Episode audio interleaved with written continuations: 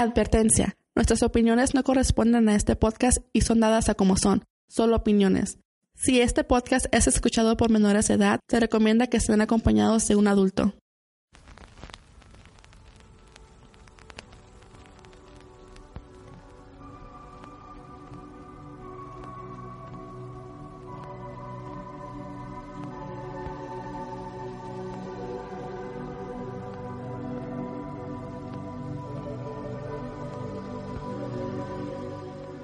Desde que el hombre existe se ha enfrentado a hechos sobrenaturales que desafiaban la ley de la vida y la sensibilidad de nuestro conocimiento.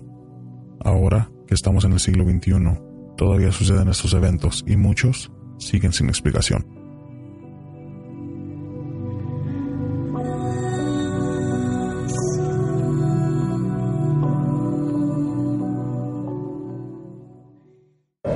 Mariana, mi prima, era la hija mayor de mi tío Carlos y mi tía Marta. Nunca fuimos demasiado cercanas porque éramos muy diferentes, pero siempre me cayó muy bien. Disfrutaba cuando la veía e intercambiábamos alguna plática ligera en las fiestas de la familia. Y desde mi perspectiva, Mariana tenía todo para ser feliz. Iba a un colegio privado donde llevaba las mejores notas. Sus amigas eran tan guapas y populares como ella. A sus 14 años la pubertad parecía no afectarle en lo más mínimo porque era tan guapa y simpática que siempre era el centro de atención a donde quiera que fuera. Sus papás tenían la economía más cómoda de toda nuestra familia. Nada parecía hacerle falta. Por eso, el mundo parecía venírsenos encima la noche que recibimos una llamada de mi abuelo, diciendo que Mariana se había suicidado. Recuerdo que mi padre pasó por nosotros minutos más tarde y salimos como alma que lleva el diablo hasta la casa de mi tío Carlos.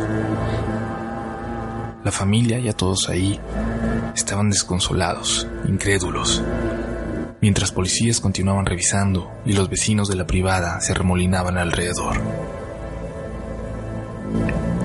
Mi tía Marta nos contó, hecha pedazos, lo ocurrido. Mientras ella y mi tío visitaban a unos amigos, Mariana estaba en casa preparándose para salir a una fiesta con sus amigas. Lucía, la hija menor, estaba por llegar de su entrenamiento de natación, poco después de las 8 de la noche. La mamá de una de sus amigas la dejó en la puerta de la casa como siempre, pero cuando Lucy entró, se topó con la escena más horrible que se pudiera imaginar, con algo que nadie, mucho menos una niña de 8 años, tendría siquiera que concebir en su cabeza. Su hermana colgaba del cuello, desde el balcón del cuarto de sus padres, colgando justo frente a la entrada, aún con el uniforme de la escuela puesto. Todas las muertes son tristes, sí, pero esta demolió a la familia. Pasó mucho tiempo para que, incluso nosotros, pudiéramos retomar nuestras vidas de manera normal, sin tener a Mariana permanentemente en la cabeza. Yo soñé por mucho tiempo con la escena, tan real como si yo misma lo hubiera vivido. El matrimonio de mis tíos duró apenas un año más después de eso. Mi tío Carlos se fue a vivir a Estados Unidos, de donde es él, y mi tía Marta se mudó a Querétaro con Lucía. La casa, prácticamente abandonada después de lo sucedido, era propiedad de ella, y se volvió más una carga, un mal recuerdo, que un bien para su familia. En ese tiempo, coincidentemente, mi papá quería invertir comprando un pequeño departamento pero mi tía Marta, por ser su hermana, le ofreció la casa por un precio mucho menor a lo que realmente valía. Convencidos de que sería aprovecharse del dolor de su hermana, mi papá se negó rotundamente, hasta que mi abuelo lo convenció de que, al final, sería lo mejor para todos. Compró la casa finalmente, la remodeló e intentó alquilarla por varios meses sin suerte. Cuando yo estaba por entrar a la preparatoria, mis padres quisieron que entrara a una con un mejor nivel académico, una escuela privada por primera vez en mi vida. Sería, me dijeron, en el mismo colegio al que Mariana había asistido desde primaria. Y me cayó también como cubeta de agua fría cuando me anunciaron que debido a la cercanía de la escuela y el trabajo de mis papás, lo más conveniente para todos sería mudarnos a la casa recién comprada y poner en renta la casa en las afueras en la que siempre habíamos vivido. Eso sí, me negué rotundamente a ocupar el cuarto de Mariana. Un cuarto bellísimo, el sueño de cualquier jovencita. Y me instalé en el cuarto contiguo, el que era de Lucía y que al parecer había servido como bodega para guardar todo lo que mis tíos no pudieron o no quisieron llevarse de la casa. El primer día ahí estaba tan cansada que dormí en el cuarto, aún lleno de objetos y recuerdos de tiempos mejores en la familia de Mariana. Intenté relajarme, olvidarme de las pesadillas, olvidarme de lo que a unos metros de mí había ocurrido años atrás. Pensando en eso me había dormido apenas unos segundos, cuando un sonido me alertó de repente. Alguien caminaba en la habitación contigua en la habitación de Mariana. Seguí escuchando el sonido, primero muy tenue, hasta que fue lo suficientemente fuerte para estar segura de que alguien estaba caminando en ese cuarto.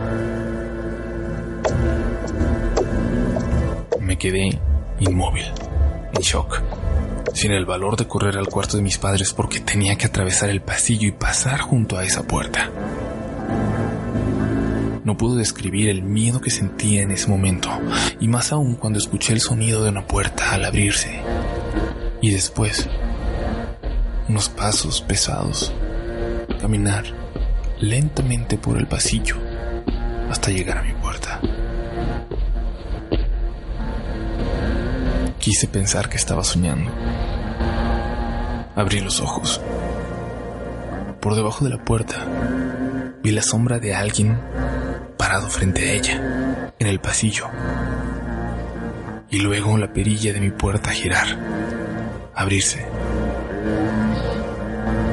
Fueron segundos o una fracción de segundo quizás que me parecieron una eternidad. Cuando la puerta se abrió y pude reconocer a mi padre, sentí una mezcla de alivio y miedo que hasta el día de hoy es difícil de explicar. La tranquilidad volvió a mí unos segundos. A mí que por un momento tuve fantasmas en la cabeza, pero así como llegó se fue. Cuando mi papá prendió la luz, vi que estaba completamente pálido y me preguntó con la voz más seria que le recuerdo. Tú no eres la que estaba caminando hace un momento, ¿verdad? No, le respondí. Y así, con todo y mis 15 años. Sentí como mi papá me cargó en ese momento y me llevó hasta el cuarto con mi mamá, que esperaba con la luz prendida. Yo también lo escuché, les dije, mientras mi mamá, que siempre ha sido la visión más científica de la familia, intentaba explicar lo que todos habíamos oído diciendo que a veces las energías permanecen en los lugares donde ocurrieron situaciones tan fuertes, donde hubo emociones tan intensas. Lo decía y luego callaba, sorprendida tal vez por las teorías que siempre consideró disparatadas y que ahora ella misma usaba para intentar explicar que lo que acabábamos de escuchar no eran los pasos de un fantasma. Después supe que al día siguiente mi papá habló con mi tía Marta, quien le confirmó que los demás llegaron a escuchar los pasos en el cuarto de Mariana, que incluso los chicos de la mudanza aseguraron haber escuchado la voz de una joven cantar en el piso de arriba, que ella creía que Mariana continuaba de una forma u otra en esa casa. Le dijo que para ella era demasiado doloroso habitar ese hogar donde perdió todo pero que si le había vendido la casa a ese precio y precisamente a él, era para que lo que permaneciera de Mariana en el lugar lo hiciera al lado de alguien que lo hubiera querido mucho. No te lo puedo reprochar si no lo quieres hacer, le dijo. No tengo cómo si yo misma no soporté estar ahí. Pero si puedes, hermano, no dejes sola ahí a mi güerita. Cuando mi papá nos lo contó a nosotros, todo parecía tener lógica dentro del duelo de mi tía. Parecía ser nuestro deber, sobre todo porque su familia siempre nos ayudó mucho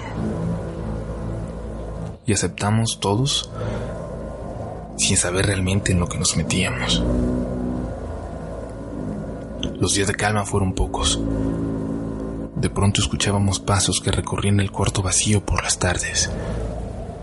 Pero empezamos a tomarlo como algo normal, a convivir con ello, aunque siempre me lava la sangre cuando lo escuchaba de noche, ya completamente claro, en el silencio de esas horas. Con nosotros todo resultaba pasable, pero la situación en la casa no era la misma para nuestras visitas. Doña Andrea, por ejemplo, la señora que nos ayudaba dos o tres veces a la semana con la limpieza, un día dejó de ir. Dejó de responderle el teléfono a mi mamá. Preocupada de que le hubiera pasado algo, mi mamá fue a buscarla a su casa aunque solo ubicaba la calle donde vivía. Preguntando casi de casa en casa, llegó hasta ella, y la señora, muy apenada, explicó por qué ya no iría. Ya no iría por lo que habitaba la casa. Le platicó que cuando se quedaba sola y empezaba a hacer los pisos, había unos pasos que siempre se escuchaban detrás de ella que nunca la dejaban sola. Dijo que en una ocasión, sin saber, abrió la puerta del cuarto de Mariana, el cual permanece tal cual y como ella lo tenía. Y dijo que tuvo una sensación de infinita tristeza, de desolación, y tuvo que cerrarlo inmediatamente. El día que se fue para ya no regresar, le juró sintió claramente dos manos que intentaron empujarla por las escaleras. Cayó, pero logró detenerse y no pasó a mayores, a pesar de su edad. En ese momento, ella sola, hablando en la casa, les dijo que la dejaran, que se iba a ir y que no iba a regresar. Y lo cumplió. Le pidió a mi mamá que la disculpara y que entendía si no le creía, y mi madre entonces intentó tranquilizarla platicándole lo que nos había ocurrido a nosotros, platicándole la historia de Mariana, de lo que había pasado en esa casa. Intentaba hacerle ver que sí le creía. No, señora, está equivocada, le dijo. No es ninguna niña lo que anda ahí en esa casa. Justo en ese momento, yo salía de mi cuarto para recibir a una amiga que iba a visitarme. Y estábamos a punto de darnos cuenta de que doña Andrea tenía razón.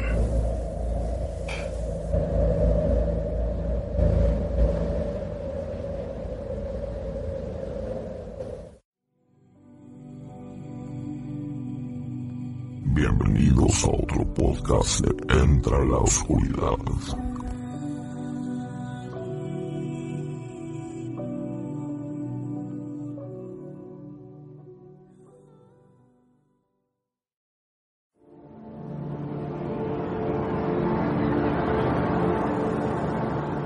Bienvenidos a otro episodio de Entra la Oscuridad, donde nuestros grandes miedos se hacen realidad.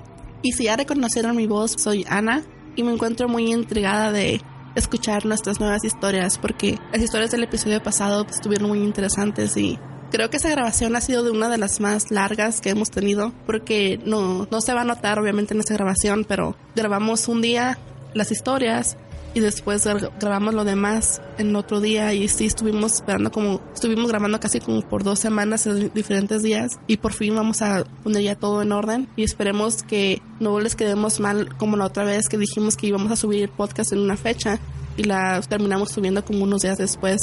Vamos a trabajar en eso también. Le pedimos disculpas por el retraso y espero que disfruten este episodio. Y conmigo está Juan. Juan, ¿cómo estás? Estoy estoy bien, este, un poco cansado de que la edición se me ha estado amontonando. Y sí estoy de acuerdo con Ana de que les hemos estado quedando un poco mal con las fechas.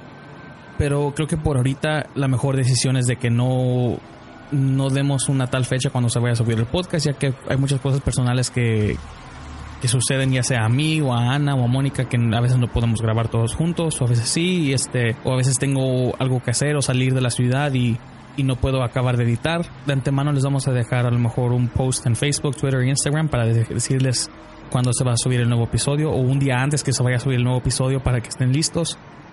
Pero nuestra idea es tratar de subir un podcast cada dos semanas, ya sea un día antes, un día después, pero tener material disponible para ustedes cada, cada dos semanas. Sí, sí, estoy de acuerdo. Ah, vamos a hacer todo lo posible para que eso suceda y pues por supuesto.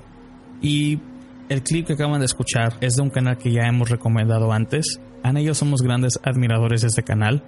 Un canal que nos, que nos gusta bastante. Y, como dije, lo recomendamos antes y lo queremos recomendar de nuevo porque acaban de subir un relato que le está dando la vuelta a todos sus seguidores. Y es un relato que para mí es el más fuerte que, que ese canal ha tenido. Y ya va como tres veces que lo escucho y, y estoy ansioso no sé si tú también, Ana, estoy ansioso esperando la última parte de esa historia. Sí, este relato que este relato que están subiendo en el canal de Relatos de la Noche está dividido, al parecer va a ser en cuatro partes y ahorita estamos esperando con ansias la conclusión. Esta historia es una historia real que les mandaron a ellos y sí es una de las más fuertes que han subido. Yo creo que todavía, bueno, hoy tengo que escuchar la conclusión de este, pero el más fuerte todavía de ellos se me hace que es la de la niña que se les aparece en la familia, en la casa. Pero al parecer empiezan con un ente, el último van aumentando el número de entes hasta llegar casi a 12 entes diferentes que están atormentando a esta familia. ¿No es la misma historia donde creo que la, mamá de la familia se cometió suicidio sí, algo así? La que se sí, no es por un morbo personal, sino que el alcance a, que, a, lo que estos entes han, causado a estas víctimas hacer. Y es, o sea, es una. Bueno, no, no, puedo decir más porque la verdad es, algo que yo prefiero que ustedes escuchen. Y este canal está en YouTube. En la caja de descripción van a encontrar el link. Creo que se llama El suicidio de Mariana. Y ya que estamos en el tema de YouTube, Ana y yo, si, para los que nos escuchan en YouTube, se van a dar cuenta de que los videos no están disponibles ahorita. No es de que los borramos, los pusimos en privado a por ahorita, ya que Ana y yo tenemos algo planeado. No sé si Ana quiere discutir más sobre eso. Básicamente los queremos obligar a que escuchen los podcasts en nuestro, nuestra página de internet. Si les gusta escuchar los relatos en YouTube, no se preocupen porque vamos a subir el contenido que ya teníamos antes, pero ahora en videos individuales. Y no tenían tiempo de escuchar un podcast de una hora, 45 minutos. Puedan mirar un video de unos 5 o 10 minutos máximo y escuchar todavía los relatos al tiempo que ustedes puedan. Para mí esa es la idea de volver a subir los relatos que ya habíamos tenido en los primeros episodios, pero en versiones individuales para, para conveniencia de ustedes. Básicamente creo que uno de los usos fuertes de Ana es, en animación y en video. Entonces lo que Ana va a hacer es este partir cada podcast que hemos hecho, pero por relato, y los vamos a subir este por relato uno por uno, ya que hay mucha gente que no se, que no pueden escuchar todo un podcast entero por YouTube. Entonces la opción es de que o pueden escuchar, o pueden escuchar los relatos por YouTube, relato por relato, o pueden escuchar todo un podcast entero, pues ya saben, en la página oficial o en SoundCloud, iTunes y Evox. Pero bueno, esa, era la noticia que les tenemos ahorita, por si uno se preguntaban qué les pasó a los videos en YouTube. Ya van a ver poco a poco, vamos a empezar a subir los relatos como les habíamos dicho. Y ahora vienen los relatos. ¿Quién nos trae el primer relato, Ana? Nos los trae Tony. Tony nos cuenta estos relatos que no le pasaron a él, pero gente muy cercana a él se los contó. Y espero les guste.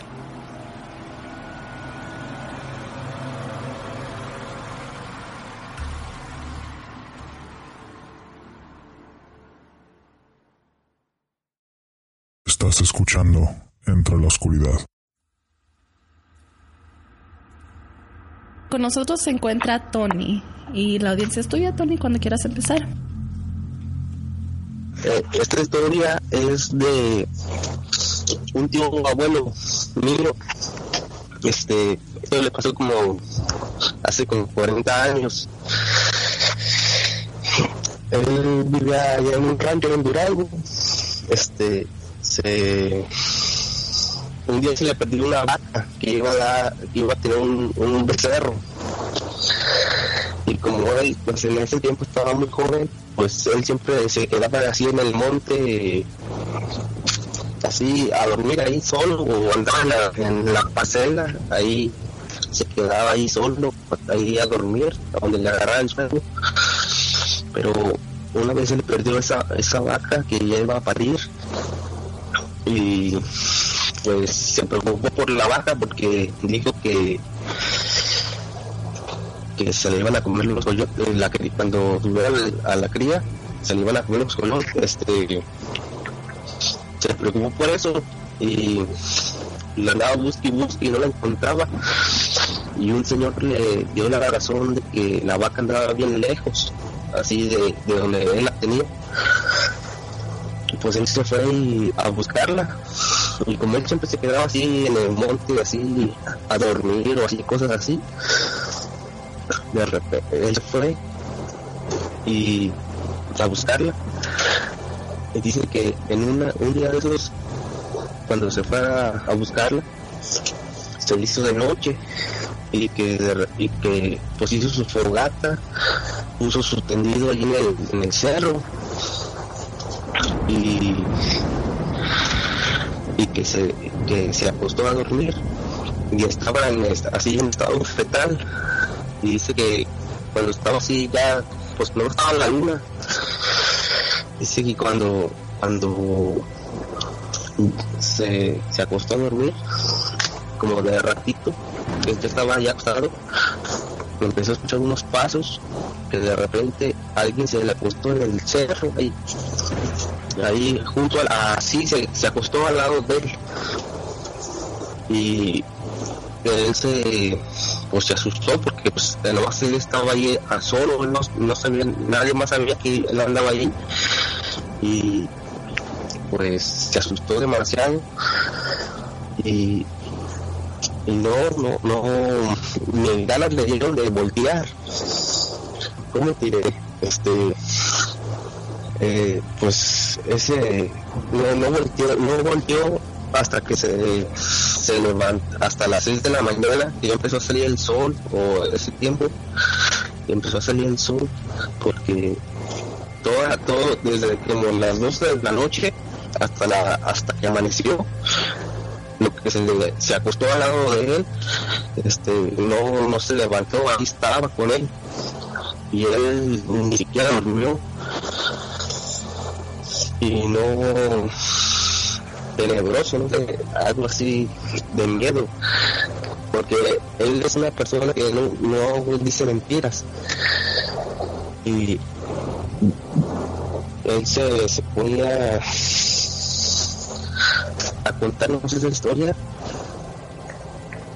y siempre la contaba con un miedo así porque se le miraba el miedo en, la, en, la, en el rostro de que que no, no era bueno andar así buscando cosas en la noche. Y eso que a él le gustaba buscar de que mi tío se fue a, así le dijeron que, la vaca que él andaba buscando estaba en un cerro en un cerro en el monte pero estaba bien lejos de ahí donde vivía. Y como él siempre se quedaba en, en, siempre andaba en la noche estaba más joven y en esa, esa vez, ah, pues a él se le hizo fácil, pues llevaba su pistola. Dijo, pues nadie me hace nada. Llevaba la pistola. Pero cuando llegó hizo su tendido, este se acostó y ya cuando estaba acostado, de repente sintió que alguien se le acostó así a su lado. No, pues ahí fue cuando se asustó más porque pues no había nadie. Y y pues él hasta desde las 12 de la noche ya se iba a dormir, pero cuando sintió que se, se acostó alguien, que, que, él sabía que no había nadie, porque era puro cerro y andaba bien lejos de la casa, porque tenía que ser como un día para regresar a su, a su, a su casa, este él sintió mucho miedo porque dijo, ¿quién está aquí conmigo? Pero hace cuenta que él no volteó toda la noche en esa en, y esperaron que amaneciera. Y ya cuando amaneció dice que lo que se lo que se acostó se levantó de nuevo y se fue. Y ya se levantó él fue y encontró la vaca ahí donde le habían dicho que estaba. Y le encontró y se la llevó para, para la casa. Y, y después de eso ya no ya nunca más volvió a, a salir en la noche. Hasta eso, eso, mi tío siempre salía como a las 7 de la mañana y a las 6 de la tarde regresaba para la casa porque él tenía miedo de que, de que le pasara lo mismo pues. Esta me la contó mi papá que allá donde él vivía este una vez iba un señor con su hijo. Y iban en el hijo iba montado en las enlancas del caballo. Y en una de esas iban pasando por un así por entre el cerro también porque pues vivían allá en mi jefe siempre vivió así en el, el así en el cerro así en la sierra. Y ese que iba un señor que ellos conocían que iba él y su hijo el señor y su hijo. Y de repente pasó un, un bulto un, como un monito una persona, así una, una, algo blanco caminando. Y que cuando iba pasando el caballo reparó y tumbó al niño. Y el señor por por volver a ver a su hijo este perdió donde se había metido el niño pero el señor decía que ese niño era que, que era como ya había enterrado algo así. Eso es la historia que quería contar. No sé que no está muy grande, pero pues es algo así. Tengo historias así, un poquillo así, como de fantasmas, amigo, pero... El que, el que tuvo esa experiencia, habías dicho que fue tu papá o tu abuelo? El tío. El tío. El tío abuelo. Sí, tío abuelo. Ah, sí, mi tío, mi tío, mi tío abuelo. Ay. Entonces, ¿esa fue la única experiencia que tuvo con ese tipo de cosas que sintió que alguien se sentó con él? No, eh, se, se acostaron junto a él, pero Sí, se él estaba así en el, en el bosque, pues, Ajá. así en, el, en los cerros, así, porque él se iba a, a buscar, se va a buscar a su, a su animal, porque andaba perdido y para que no se, lo no se comieran las crías los coyotes, él Sí. fue a buscar a su vaca y porque yo iba a parir. Y pues como a él se le hacía fácil en ese tiempo, estaba joven, yo llevaba su pistola y me llevo mi, mi bolsa de acampar y todo eso, me la puesto por ahí y que cuando estaba allí en el, en, el monte que no había nadie de gente, alguien se acostó al lado de él y pero él no, no durmió toda la noche y él lo contaba así, él lo, se lo contó a mi abuelo, al hermano de él, y mi abuelo me lo contó a mí pero desde ese tiempo siempre llegaba temprano a la casa, él nunca se quedaba ya después a eso a dormir en el, en el cerro. Por lo mismo, Ok. que tenía miedo. Tengo otra, otra cortita. Mira, este también es de ahí del mismo pueblo. Ahí en ese mismo pueblo había un señor. Y, en ese, eh, y sí, yo lo conocí. Ese señor estaba medio loco. Pero ese señor, la historia es de que a ese señor le gustaba hacer como brujería, algo así. Y también siempre daba en la noche. Y dicen que una vez en la noche, este, él venía de la labor y era como una hora para llegar al pueblo, porque estaba lejos. Y este dicen que, bueno, él dijo cuando llegó al pueblo que una persona se le montó en las enancas al caballo. Él iba caminando en el caballo y de repente que alguien se, le subió al caballo atrás de él y el caballo empezó a correr y, el, y le dio calentura al caballo y de repente eh, pues el señor estaba todo asustado, se quedó loco, se volvió loco porque pues a lo mejor anda haciendo brujería, no sé, él decía que era el diablo y, y quedó loco y toda la gente conoce la historia de ese señor y ¿Tú crees que fue un, un acto de brujería? No de brujería, porque a él lo conocían porque él hacía brujería. Ok. Gustaba hacer brujería. Eh, a lo mejor dice que si tú haces cosas brujería, te regresan doble, ¿no? O lo triple, causa y efecto. Sí. O sea, pues, son, son casos, este, son casos, uno ya sabe por qué sucedieron y pues como el que acabas de contar, el de la brujería, ya lo hemos mencionado antes de que cuando una persona se mete en, en la, o sea, con lo de la brujería, es obvio de que se les va a regresar después, a lo mejor hasta peor de lo que hicieron y todo eso. Sí, exactamente. Y, y bueno, sí tienes razón, ¿no? La- lo que te estoy contando pues son historias que me contó mi, mi, mi abuelo y cosas que pasaron ahí en el pueblo. Sí. Pero también este pues así no, no son tan eh, para para buscar esas así como historias de terror pues tendría que salir a, buscarlas a, alguna casa algo así, ¿verdad? No, no son que me hayan pasado mucho a mí. La única cosa que me ha pasado a mí fue que cuando vivía en la casa de mi abuela, este, ahí se escuchaban que tumbaban los platos, subían las escaleras corriendo, todo eso. Y bueno, una vez sí me asustaron, por eso creo mucho en esto, Claro. eh, porque me iba a ir a la escuela, a la secundaria, y apenas me estaba levantando para ponerme el uniforme y que empecé a escuchar que iban subiendo las escaleras de ahí de la casa corriendo y luego se escuchaban que, que tiraban los platos en, allá abajo en la cocina. Bajabas tú y nunca había nada tirado. Nomás escuchaba, se escuchaba que los tiraban pero no había nada. Lo único que sí una vez sí fue que escuché que cayó un, un cuadro de un clavo. Se cayó un cuadro y se quebró. Y ya cuando cuando bajé miré el clavo que estaba puesto en la pared y el cuadro estaba abajo dije cómo fue que se cayó esto. Si el clavo estaba ahí arriba estaba estaba bien puesto. Esto fue eso sí me asustó mucho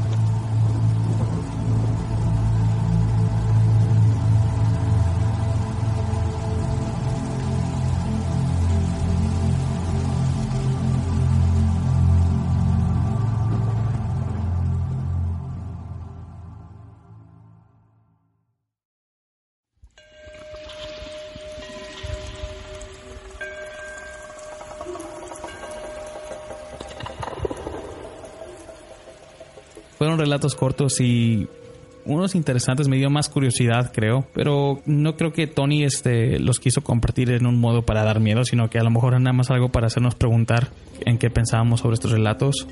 Quiero agradecer a Tony, ya que Tony es uno de, de nuestros fieles seguidores de este podcast.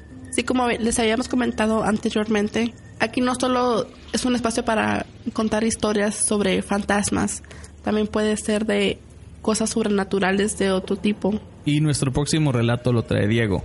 Un relato muy interesante ya que, bueno, ya que tiene que ver con la brujería. Y escuchen.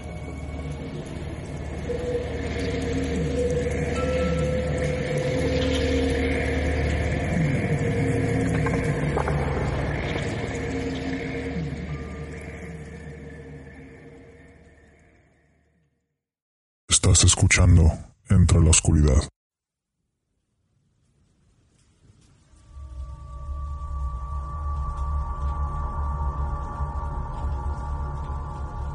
Y ahora tenemos con nosotros a Diego. Y Diego, la audiencia es tuya, adelante. Hola, ¿qué tal? Buenas noches a todos. Bueno, mi relato se remonta hace 17 años, cuando pues ya teníamos con, con mis papás y mis hermanos, ya teníamos casa propia. Entonces, pues solamente estaba construido la primera planta, la segunda aún no estaba construida, entonces pues tenía yo 10 años, entonces pues para construirla nos teníamos que salir de la casa. Entonces regresamos a donde estábamos viviendo, que era casa de mi abuela. Entonces a las dos semanas de que empezaron a construir aquí en la casa, en casa de mi abuelita pues estaba en una segunda planta pegada a la ventana. Y desde esas dos semanas que pasaron, en total fueron cuatro semanas las que tardaron en construir. Las dos primeras no pasó nada, pero las dos últimas dos sí. Después cuando yo empecé a escuchar a esta, la, la famosa Llorona, que dicen que muchos este es la mujer de blanco y pues tiene varios este, sobrenombres en varios países. Entonces pues yo la empecé a escuchar eh, que solamente gritaba. No era como que dijera tampoco hay mis hijos, sino era un, un llanto pues muy prolongado. Entonces pues esto pasó durante cinco días. Era yo constantemente estarla escuchando y pues escuchaba a mí me tocaba dormir a la ventana. Pues lo escuchaba a esos cinco días. Al sexto, pues sí, me ganó la curiosidad y pues yo la... Eh, es cierto eso de que si la escuchas cerca es que está lejos y, al contrario, si la escuchas demasiado lejos es porque está cerca. Entonces yo en una ocasión la escuché lejos y dije, pues voy a, a formarme a ver qué tan lejos está. Entonces yo al momento de abrir la cortina de la ventana, pues vi una, una silueta blanca ahí y en pie estaba flotando. Entonces pues me escuché demasiado, lo que hizo fue cerrar la ventana y, cubrirme entre las cobijas. Eh, ese día mismo día, más tarde les platican mis papás y pues me cuentan que sí, que es constante que en esa zona donde vivimos se escuche, ya que según yo tengo entendido, esta persona se aparece donde hay grandes extensiones de agua. Entonces, pues sí, tiene mucha, tal vez, de lógica que, que ya pasó eso, porque igual la casa de Movilita está a lo mejor no tan tan cerca, pero sí unos 30 metros de un, de un barranco donde todavía corre agua. Entonces, pues sí, durante esa ese día, pues sí quedé muy pensando, muy pensativo sobre qué es lo que había pasado, tratando de buscarle alguna lógica posible. Y pues a partir de ahí eh, ya era ya era diario que la escuchara, entonces ya vivía con ese miedo de, de no de no abrir la cocina para hablar y es un relato que pues los varios que tengo otro que también tengo tiene que ver con mi esposa. Ella pues eh, donde está las, este, está pegada a su cuarto de la sala. Entonces una vez estábamos viendo la televisión y se le olvidó su celular en el sillón de la sala. Entonces al otro día su cuñada le dijo que porque le marcó eran las 2 de la mañana. Y mi esposa le dijo no yo te marqué y ella sí decía no sí me marcaste y nos enseñó la llamada entonces pues sí nos sorprendimos porque de su celular de mi esposa no se veía que, la llamada hubiera salido, pero de ella sí se veía como recibida y eran las 2 de la mañana. Entonces pues sí nos quedamos sorprendidos porque también pues un celular para que se desbloquee y se marque así como así también es un poco difícil. También otro relato que tengo es con mi abuelita. Mi abuelita pues sí practicaba la brujería, tanto la blanca como la negra. Entonces pues una vez me cuenta mi mamá que donde estaban viviendo antes de que yo naciera, una de mis tías entró al baño dejó la puerta abierta como porque solamente entró a lavarse la cara. Y pues dice mamá que de repente ella vio que cerró la puerta solita. Y pues mi tía empezó a gritar que la estaban arruinando, que ya la dejaran en paz. Entonces pues mi mamá rápidamente acudió a mi abuelita para que abriera la puerta. Y trataron, pero no, no se podía abrir. Y le decía a mi abuelita a mi tía que la abriera, pero ella decía que no, que no podía y ya salió mi tía, pudieron abrirla y salió mi tía muy a la cara. Entonces pues eh, les platicó mi, mi tía a mis, a mis a mis a mis otras tías y a mi abuela que, una señora le cerró la puerta y que le estaba regañando. Entonces pues también creo que esas energías pues que a lo mejor atrajo a mi abuelita pues este, empezaron a afectar a, a mis demás tías. Pues esos serían los relatos que yo pues por el momento recuerdo en el primer relato sobre tu experiencia con La Llorona, lo único que recuerdas es nada más ver la silueta y ella flotando, o sea, no, no recuerdas si viste, o sea, algún detalle sobre su rostro o algo así. No, es como si trajera una sábana. Así le cubría completamente todo, o sea, desde los pies de donde no se veía hasta la punta de la cabeza. ¿Y le pudiste ver el cabello? Eh, no, no se lo vi. ¿Y qué tan lejos estaba de la ventana? eh, de donde yo estaba acostado a unos 3 metros. ¿Dentro de tu casa o, o afuera? Sí, porque yo estaba acostado pegado a la ventana. Ah, ok, ok. La ventana a 3 metros. Sí estaba demasiado cerca. Lo que sí se veía es por la luz de la luna, sí se veía su, su figura. Entonces sí tenía sombra. Pues no, no sé, no vi. Lo que sí recuerdo es eso, que es como si trajera una sábana puesta y se veía su silueta dentro de esta sábana. Ok. Entonces, estás tú acostado. La primera, en la primera noche cuando te ocurrió escuchar el llanto de la llorona, que es, o sea, tú, me, tú bien lo mencionaste, es el, es el ente, un ente muy conocido en, en todo habla hispana. Eh, ¿Escuchas tú la, primera la primera vez su llanto? ¿Qué fue lo primero que se te ocurrió? O sea, ¿te, llegó a la mente la llorona luego luego o fue algo más? Mm, no, me llegó la idea de que pues era alguien gritando, alguien, no sé, llorando. También me llegó la idea de que eran pues, los veladores, porque aquí por el vivo regularmente pasan a las 3 de la mañana, pero ya después fue una una algo reincidente, o sea, ya era diario que, que se escuchara ese lamento. Y sí, y tienes razón porque mucha gente que la ha reportado no, no necesariamente reportan a ella gritando ay mis hijos, sino que nada más escuchan a alguien que, que está llorando con mucho dolor y que, y que lloran muy fuerte, que es lo que se escucha, pero no nunca escuchan de que de veras diga algo. Sí, exacto, que eso fue lo que yo escuché. Solamente un, un, un lamento muy largo. En tu último relato sobre tu abuela que, que practicó la brujería y todo eso, después de, todas esas ocurrencias que sucedió con, con, tus tías o con tu mamá y eso, a ninguno, no se estos entes nunca se metieron con ninguno de los niños? Eh, no, solamente con mis tías. También otra de mis tías, pues, de seguido se le subió el muerto y cuando falleció mi bisabuela también se le apareció otra de mis tías. Y si se sentía en la casa donde vivíamos, se sentía una vibra muy pesada en la que pues ya no querías estar ahí, te, sentías incómodo, te sentías apresurado. ¿Como por cuánto tiempo este, practicaba tu abuela brujería? Fue antes de que yo naciera, no sé cuánto tiempo lo practicó, pero sí fue mucho tiempo antes de que yo naciera. ¿Cómo se dieron cuenta tu familia que practicaba brujería, ya fuera magia blanca o negra? Porque luego ocupaba pues ingredientes, o sea, se los pedía a mi mamá, le encargaba, le decía, oye, ¿me vas a traer esto? Y le encargaba estos pues ingredientes, aparte también, de hecho yo tengo un libro de ella, que es sobre la magia negra, es un libro negro con letras rojas. ¿Ella escribió el libro o ella lo usaba para hacer brujería? No, ella lo usaba. De hecho, en el libro sí vienen varios restos para ciertos para ciertos efectos y viene cuándo se debe de hacer y a qué hora. Si gustan les puedo mandar una foto del libro. Sí, estaría, estaría muy bien. Sí, si pudieras mandar una foto, estaría genial. Solamente un saludo para mi esposa Jacqueline. Muchas gracias. Gracias. Buenas noches. No, muchas gracias a ustedes y me encanta su casa.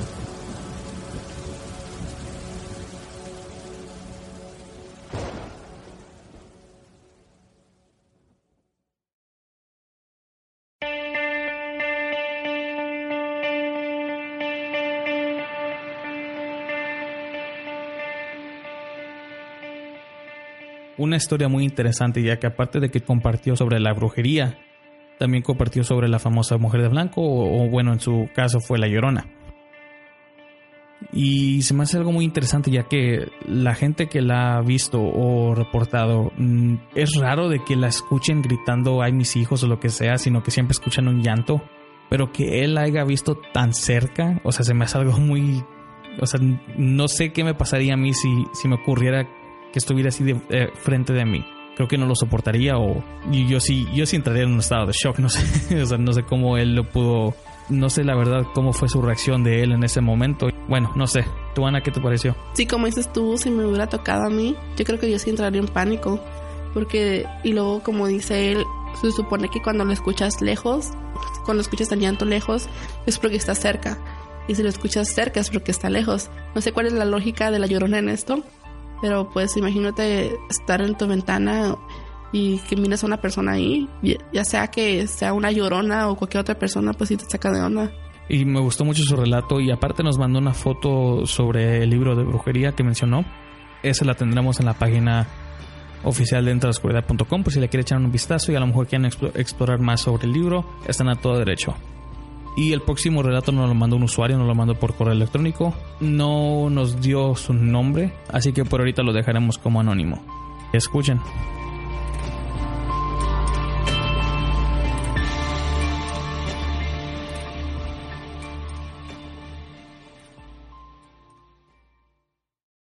Estás escuchando Entre la Oscuridad.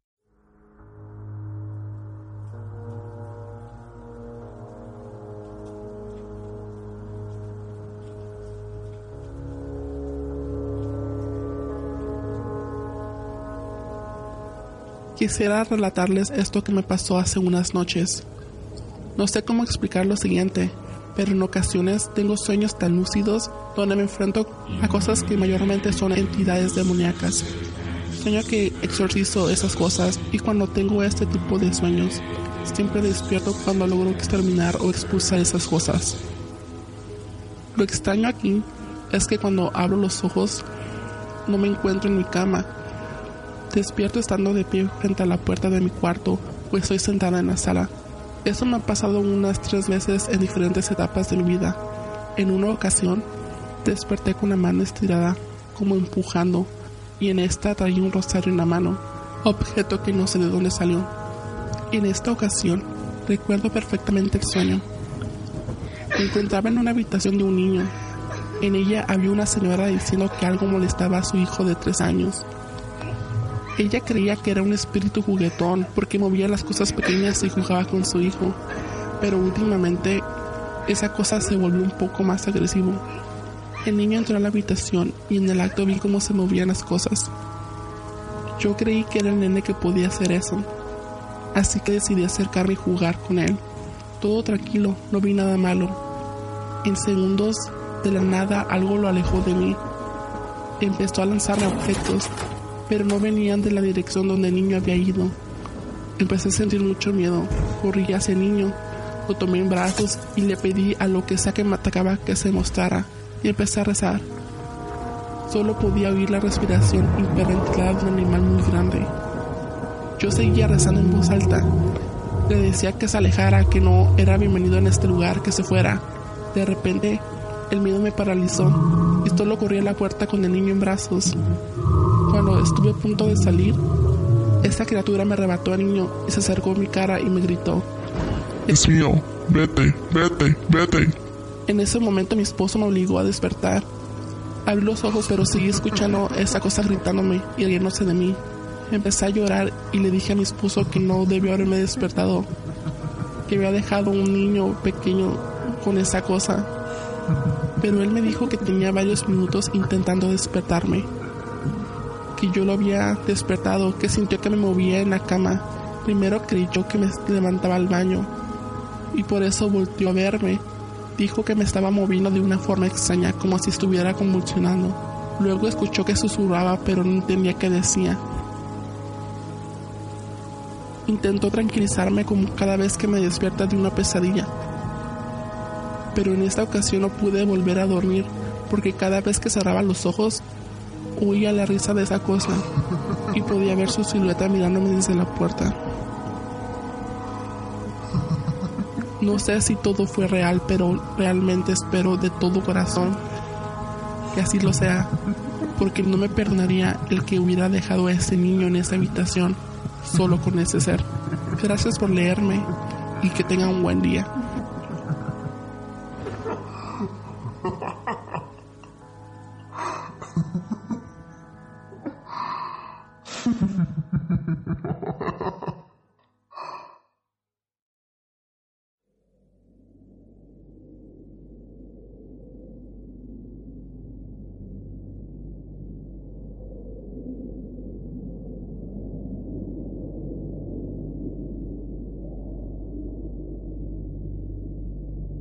Me gustó mucho su relato porque es algo que yo creo que a mucha gente nos ha pasado que nunca sabemos al despertar de una pesadilla si realmente fue una pesadilla o es algo que realmente vivimos. A mí personalmente también me ha pasado algo similar, de que también soñé que me estaba atacando un ente. Cuando desperté, del susto y, o de estar luchando, que por estar luchando en el sueño y tratando de salvar mi vida porque el lente me estaba tratando de ahorcar, desperté con mis propios movimientos y también desperté toda agitada como si realmente sí me estuviera atacando en la vida real. Pero ya al grado de que lo que le pasó a ella, pues ya es más extraño porque dice que cuando en una de las ocasiones que, que soñó algo así, se despertó ya con un rosario en la mano y ella ni sabe ni cómo consiguió ese rosario. Y sí, qué raro de que fue en varias ocasiones donde se despertó en diferentes lugares que no fueron su cama. En una se despertó, o sea, de pie frente a su puerta y es algo como que, ok, se puede, puede decir que a lo mejor es sonambulismo, pero cuando despiertas con algo como un rosario en la mano, ¿eso también se, puede ser el mismo caso? O? Es como algún tipo de viaje astral revuelto con sonambulismo. Eso es lo que yo estaba pensando, porque lo del, lo del viaje astral, cuando tu cuerpo, bueno, cuando el espíritu deja tu cuerpo, no, sí hay, hay ciertos casos donde, donde también tu cuerpo se mueve, y eso es lo que estaba pensando también, a lo mejor sí es un, es un viaje astral también con sonambulismo, pero ¿por qué, ¿por qué su cuerpo se fue directamente por un rosario? Pues a lo mejor era lo que necesitaba en el momento. A, lo, mejor, sí. No, no, menciona en el relato si es religiosa o no. A lo mejor tal vez tenía un rosario de alguien más en su casa y no se acuerda y como en el momento necesitaba ese símbolo religioso para combatir este ente o demonio, pues su subconsciente la hizo que fuera por el rosario. Y sí puede ser, y se me hizo muy interesante eso, y aparte como que me daría a mí un poco de miedo que mi cuerpo estuviera reaccionando, reaccionando de ciertas maneras y teniendo de, esos, de ese tipo de sueños donde estás cometiendo demonios o, exorcizando cosas así. Ah, es algo que la verdad no, no me gustaría tener. Sí, porque también es algo peligroso porque no sabes si te puedes salir de tu casa, te pueden atropellar, te pueden causar un accidente de que estás dormida y andas caminando por la calle sin saber, imagínate. Claro. Y bueno, esto concluye este episodio. Quiero darle gracias a Tony, Diego y al usuario que nos mandó el relato por correo electrónico. Y ahorita nos vamos a los saludos. Ana, ¿quién nos manda saludos por Facebook? De Facebook le mandamos saludos a Eric el Vikingo Moreno, Daniel de la Torre, Cristina Ballesteros Muet, Dylan Emanuel Ibanda, Marlene Fernández Aguirre, Pedro Benjamín Márquez, Angie Medina, Mauricio Aguilar, y por último, a Rodrigo Martínez Rodríguez. En Instagram le queremos mandar saludos a Sergio Meregildo, a Jazz ZB, Punky Love, Andrew Cázares, Bryce Quiroz, a los de Zona Negativa Podcast, Jay Silva, DJ Malboro, Matt Michael, Igor PRSN y a Sandy Foley. Por Twitter queremos mandarle saludos también a Virkov14, Dario, Joana Pineda y a José Murillo Walk. Y también que tenemos un saludo cordial a Mauricio Aguilar, ya que nos manda un correo electrónico y dice así: Hola, muy buen programa de miedo. Pero sí, como te decían, la mayoría de las personas te confunden o te relacionan con la mano peluda. En fin, cuando pongo el podcast en el trabajo, todos los compañeros me dicen, ¿qué no vas a poner la mano peluda? Y bueno, se refieren a este podcast. Pero sí les gusta. Saludos desde Indianapolis, Indiana. Y saludos para todos ustedes. Muchas gracias Mauricio, este, un saludo fuerte a ti y también a, la compañía de Fiberglass and Plastic de Indianapolis, que es donde él trabaja. Les queremos mandar muchos saludos por escucharnos y... Se les agradece que, nos, que nos confundan con la mano peluda, es algo común porque de verdad sí nos parecemos un poco por el hecho de que la gente nos llama a contar relatos pero por lo mismo tratamos de hacer cosas diferentes para tener una propia identidad. Y sí, este, y yo le contesté que por una parte es un honor la comparación. Sí, porque la mano peluda es algo que yo escuchaba desde que estaba chiquita. Sí, es algo que yo, bueno, aparte desde chiquito, desde niño lo escuchaba. Es un show que admiraba demasiado y me, me encantaba.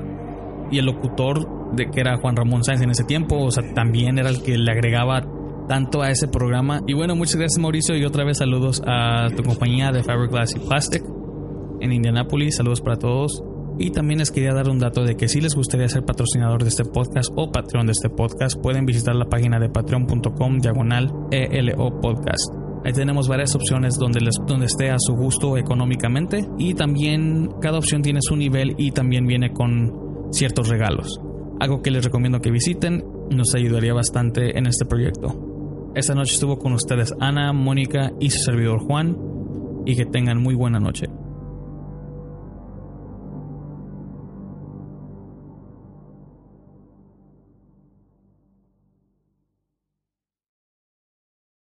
Esto que me pasó fue alrededor de las 10 de la noche.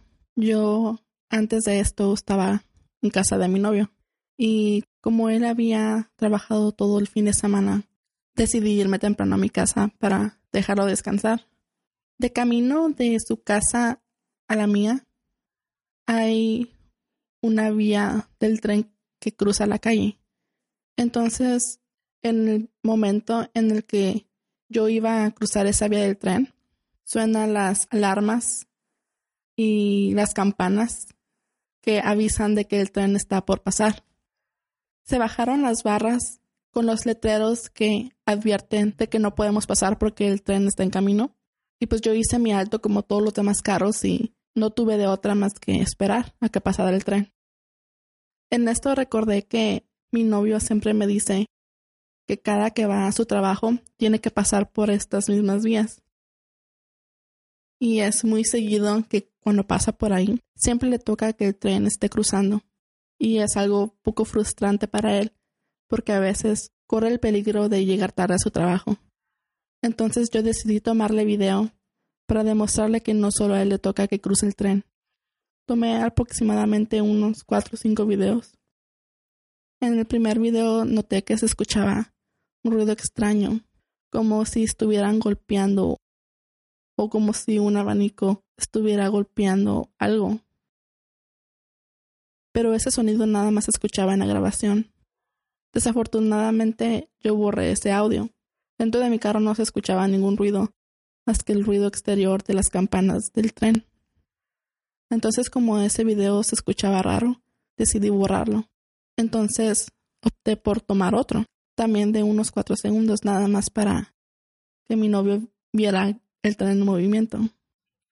Al terminar de grabar el video, yo le mandé el video a través de Messenger de Facebook. Y para grabar un video a través de esta aplicación tuve que sostener el botón de grabar. Y al soltar el video se reproduce automáticamente. Y cuando este video se reprodujo se me figuró escuchar como un, un murmullo.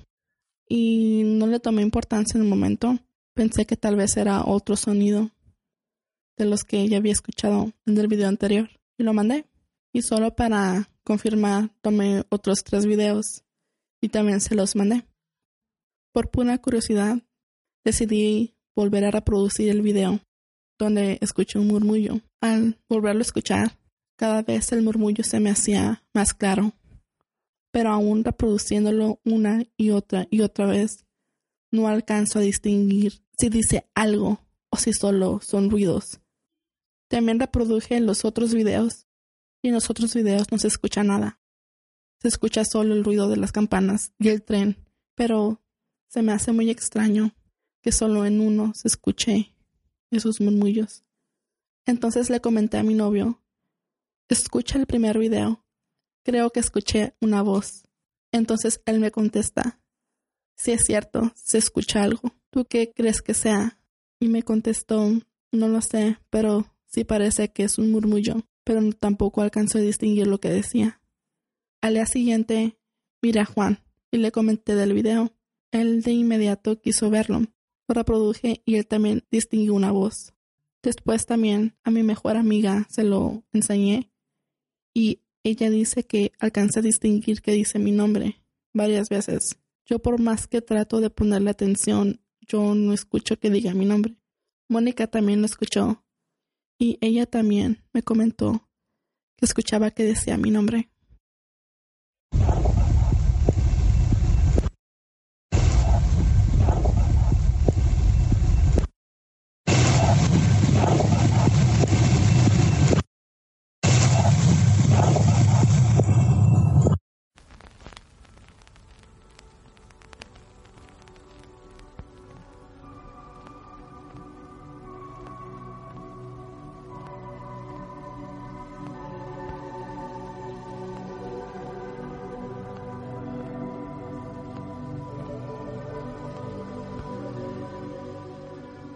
Muchas gracias por escuchar nuestro podcast de Entra la Oscuridad, donde nuestros grandes miedos se hacen realidad. Recuerden compartir nuestras emisiones en sus redes sociales y agregarnos en facebook.com diagonal ELO podcast. También nos pueden agregar en Twitter e Instagram bajo arroba ELO-podcast. Si les gustaría ser Patreon de este podcast, pueden aportar a este proyecto bajo patreon.com diagonal ELO podcast. Cualquier cantidad es bien recibida y agradecida. Si les gustaría participar en una emisión de este podcast o mandar sus relatos escritos o grabados, pueden mandarnos un correo electrónico a entraloscuridad.gmail.com. Pueden escucharnos en ebooks, SoundCloud, YouTube, iTunes y en la página oficial de entraloscuridad.com. Nos ayudaría bastante si escucharan este podcast en la página oficial, ya que ahí está la mejor calidad de audio posible y también nos pueden conocer más a fondo. Queremos agradecer a nuestros patrones Rocío, Ana y Rafael. Gracias a ustedes, este proyecto está progresando. De parte de Ana, Mónica, Víctor y su servidor, tengan una muy buena noche.